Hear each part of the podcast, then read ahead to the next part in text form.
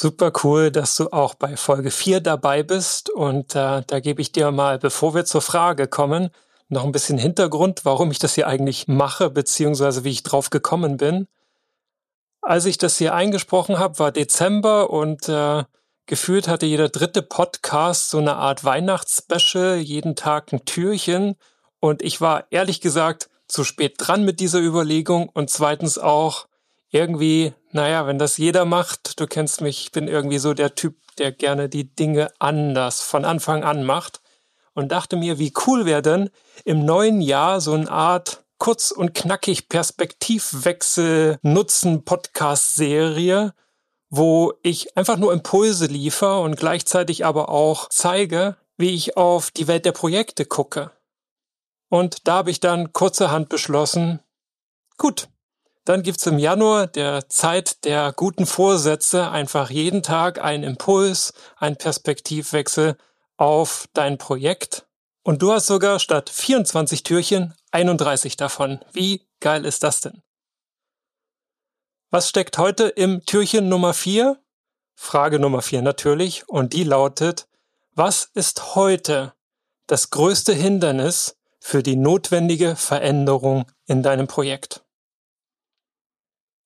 Das mag erstmal komisch klingen, wie so eine Art Projekt im Projekt, doch so ist es ganz häufig, dass hinter einem Projektauftrag häufig noch was ganz anderes steckt. Also ich nehme mal mich, ich werde ja häufig hinzugezogen, wenn der Kunde alleine nicht mehr weiterkommt, dann holt er mich aus einem guten Grund, nämlich, dass ich ein Hindernis beseitige, was sie selber entweder kennen und nicht wegbekommen oder keine Zeit dafür haben oder es nicht schnell genug hinbekommen oder sie kennen das Hindernis noch gar nicht so richtig und kommen dann erstmal ins Denken und finden raus, hm, ja, wir sollten mal analysieren, was uns eigentlich abhält, das zu tun. Und diese Analyse wäre auch brutal wertvoll und wichtig, denn das ist dann der Enabler für den Erfolg des eigentlichen Projektes.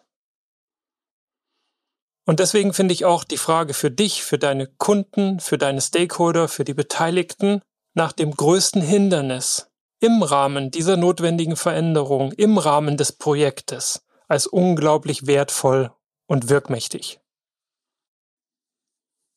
Ich bin natürlich extrem gespannt, was da auch rauskommt bei deinem Gedankenspiel, wenn du Lust hast, das zu teilen, mach das sehr gerne auf LinkedIn, indem du mir dort eine direkte Nachricht schreibst oder du schickst mir einfach eine E-Mail an chris.pm-botschaft.com.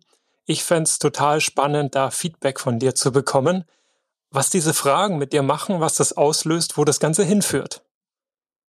Und sag für heute meinen Dank fürs Zuhören und bis zur nächsten Folge.